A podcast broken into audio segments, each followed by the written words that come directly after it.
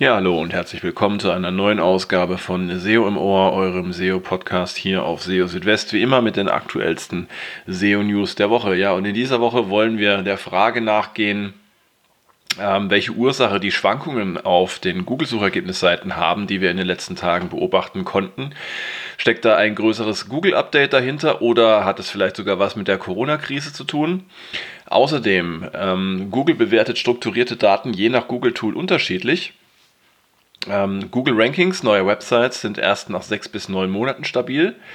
Google löscht nicht verfügbare Seiten, wenn eine komplette Website nicht mehr verfügbar ist, schon nach wenigen Tagen.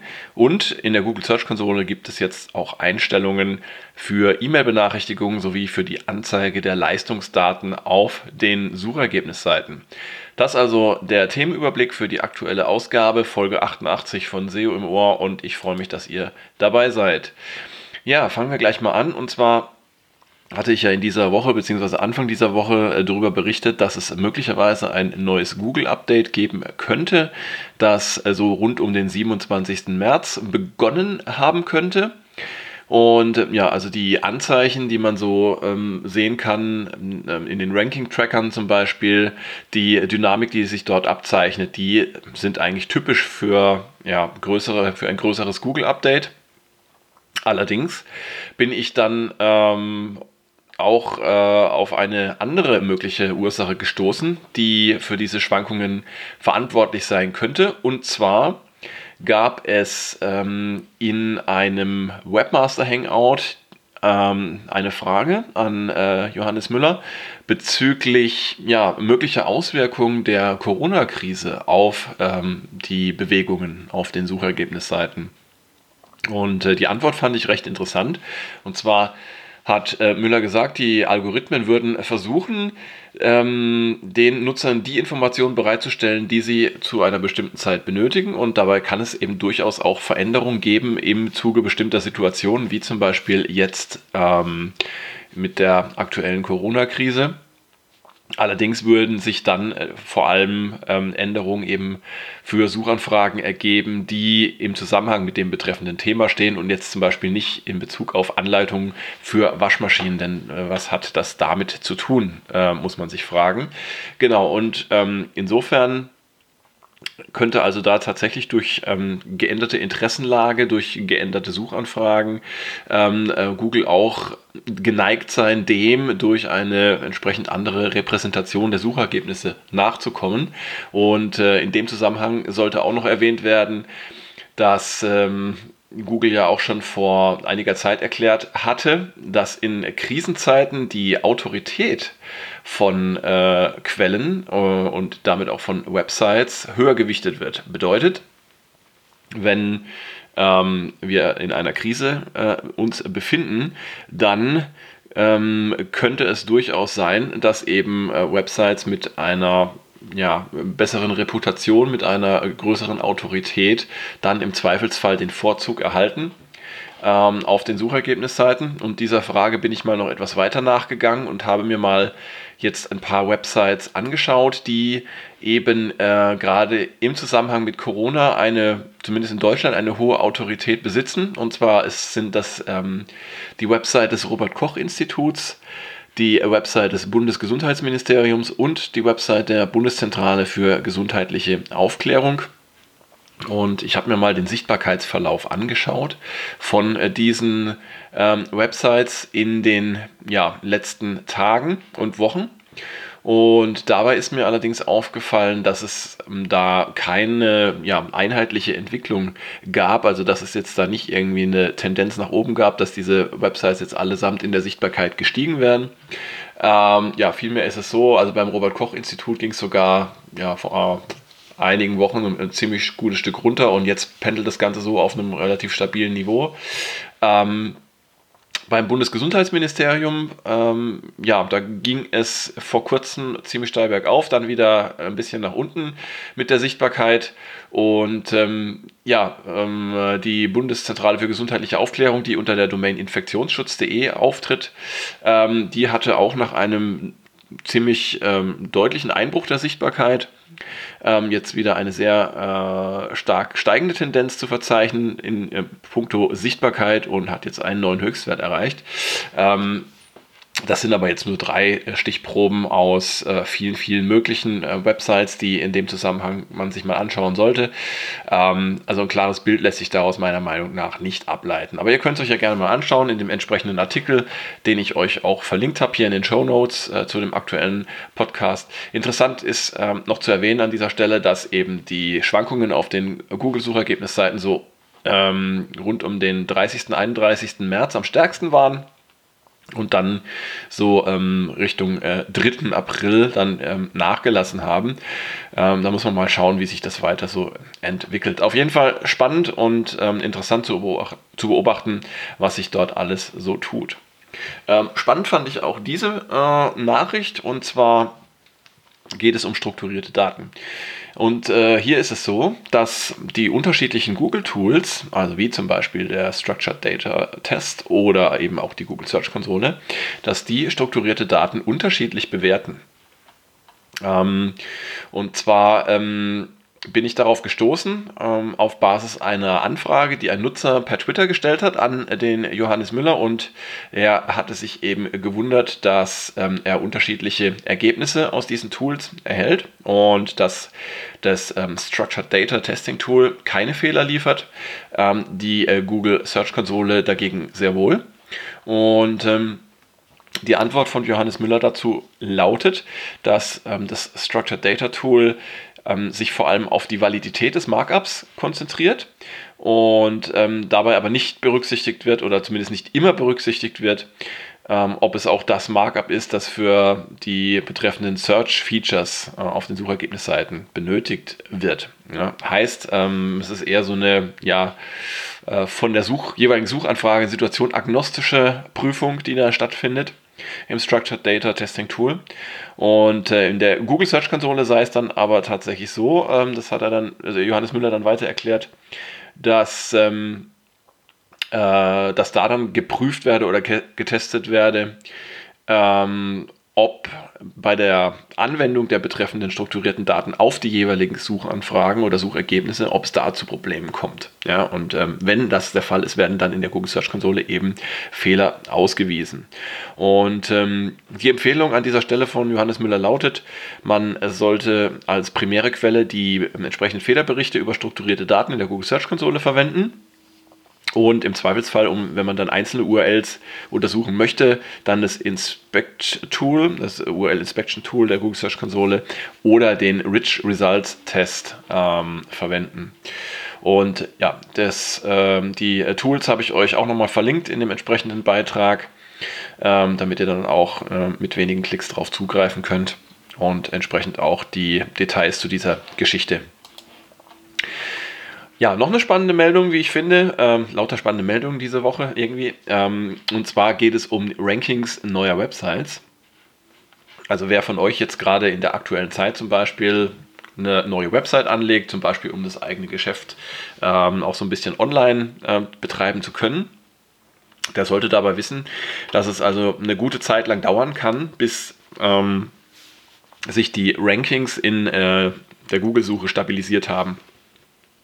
Es ist also wirklich so, dass am Anfang Google natürlich ähm, aufgrund, der, äh, aufgrund der Sache und aufgrund der äh, Neuheit einer Website erstmal über nur sehr wenige Signale verfügt, um die Relevanz von äh, den Inhalten entsprechend auch bewerten zu können.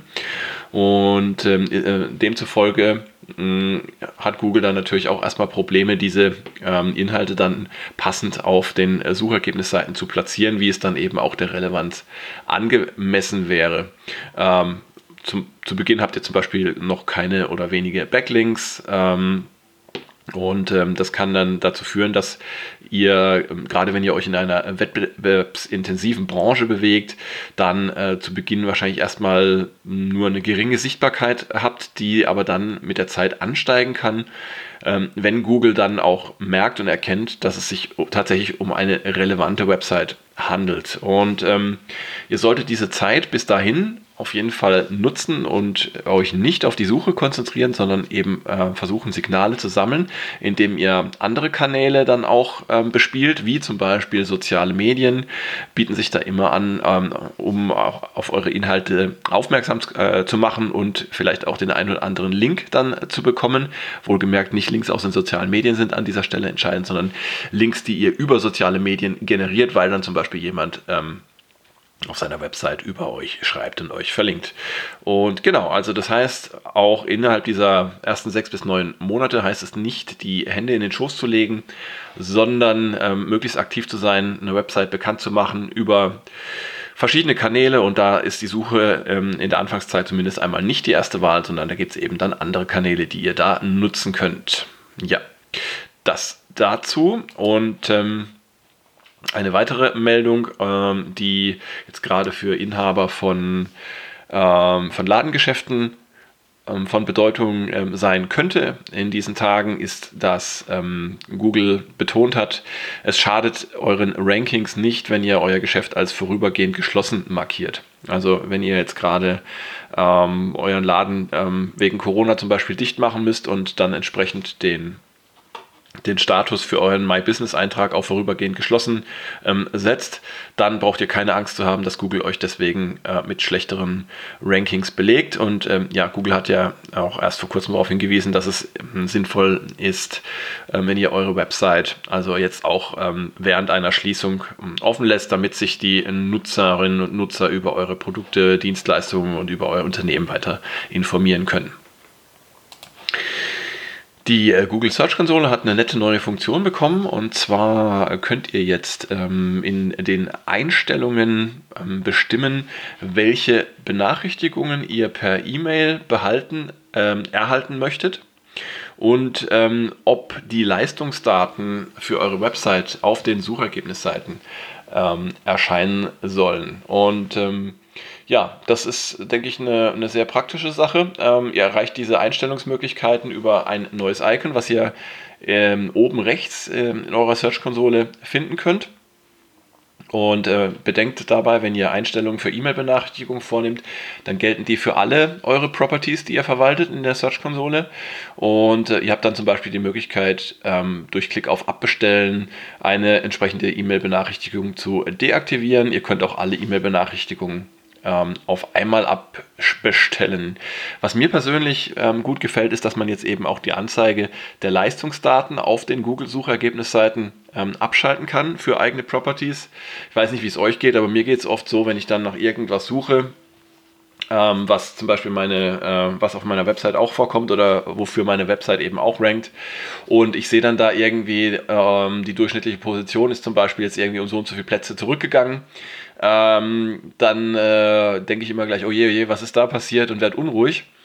Und äh, in solche Situationen äh, ist bestimmt der eine oder andere von euch auch schon mal gelaufen. Und ähm, ja, also mich persönlich macht stresst, das, äh, stresst diese Funktion eher ähm, die Anzeige der Leistungsdaten. Ich will mir die anschauen können, wann ich will und nicht ähm, immer, wenn ich irgendetwas suche. Von daher habe ich das für mich jetzt erstmal deaktiviert und ähm, ich finde es gut, dass das jetzt endlich möglich ist. Kann natürlich jeder selbst äh, handhaben, äh, wie er oder wie sie das möchte. Ja, und ähm, auch noch eine kleine Warnung am Schluss. Und zwar ähm, kann Google, wenn ähm, eine Website nicht mehr verfügbar ist, mh, mm, sei es aus technischen Gründen oder anderen Gründen, kann Google schon nach wenigen Tagen erste URLs dieser Website aus dem Index löschen. Und ähm, das ähm, sollte also für all diejenigen, ähm, die ja vielleicht öfter mal mit technischen Problemen zu kämpfen haben, ein Hinweis und eine Warnung sein, da dann auch möglichst schnell zu reagieren und dafür zu sorgen, dass alle URLs möglichst schnell wieder erreichbar und verfügbar sind. Denn ähm, es kann halt durchaus sein, dass dann schon nach kurzer Zeit bestimmte Seiten eben nicht mehr in den Suchergebnissen erscheinen und das kann euch dann äh, zumindest mal vorübergehend ähm, Trafficverluste bringen. Und ähm, daher schaut am besten einmal äh, regelmäßig in die Google Search Konsole. Da erhaltet ihr natürlich ähm, die Daten mit etwas Zeitverzug. Ruft also auch ähm, eure Website selbst immer mal wieder auf, guckt, dass alles läuft. Oder noch besser, installiert euch irgendwie ein passendes Monitoring-System, was ähm, von sich aus dann Alarm schlägt, wenn ähm, die Website down ist. Auf diese Weise könnt ihr dann schnell reagieren und ähm, ja, entsprechend dann dafür sorgen, dass da ähm, nichts anbrennt. Die gute Nachricht ist, wenn eine Website dann wieder verfügbar ist und sollten dann tatsächlich schon Seiten aus dem Index entfernt worden sein, dann nimmt Google die auch relativ schnell wieder auf. So hat es der Johannes Müller erklärt in einem Tweet. Ja, und damit sind wir auch schon wieder am Ende von SEO im Ohr. Dieses Mal hatten wir jetzt gar nicht so äh, wahnsinnig viele Krisenthemen, finde ich aber auch mal ganz gut. Einfach mal wieder so ein bisschen ähm, themenmäßig zumindest in den, in den Normalmodus zurückzukommen. Es ist natürlich noch viel zu früh, jetzt irgendwelche ähm, Vorsichtsmaßnahmen aufzuheben, ganz klar. Aber ähm, es ist zumindest mal schön zu sehen, dass sich die ähm, Erde weiter dreht und dass ähm, es auch ähm, in diesen Zeiten jenseits von äh, Corona spannende SEO-Themen gibt, mit denen man sich beschäftigen kann. In diesem Sinne hoffe ich natürlich, dass es auch so weitergeht, dass es weiter spannende Themen geben wird, dass die ganze Krise dann möglichst schnell vorbei sein wird und äh, vor allem, dass, ähm, dass ähm, wir alle äh, miteinander gesund bleiben und gut aus dieser Sache äh, rauskommen. Ja, in diesem Sinne hat mich gefreut, dass ihr dabei wart, dass ihr eingeschaltet habt und äh, bleibt mir auch treu auf SEO Südwest. Schaut regelmäßig vorbei. Ich freue mich, wenn ihr ähm, auf einen Klick vorbeikommt. Und ihr wisst ja, ähm, täglich die aktuellsten SEO-News gibt es bei uns auf SEO Südwest. Und nächstes Wochenende dann eine neue Ausgabe von SEO im Ohr. Die werde ich euch dann pünktlich liefern. Bis dahin macht's gut, genießt das Wochenende bzw. die Woche im Homeoffice oder wo auch immer ihr seid. Und ja, äh, wir sehen und hören uns. Macht's gut, ciao, ciao, euer Christian.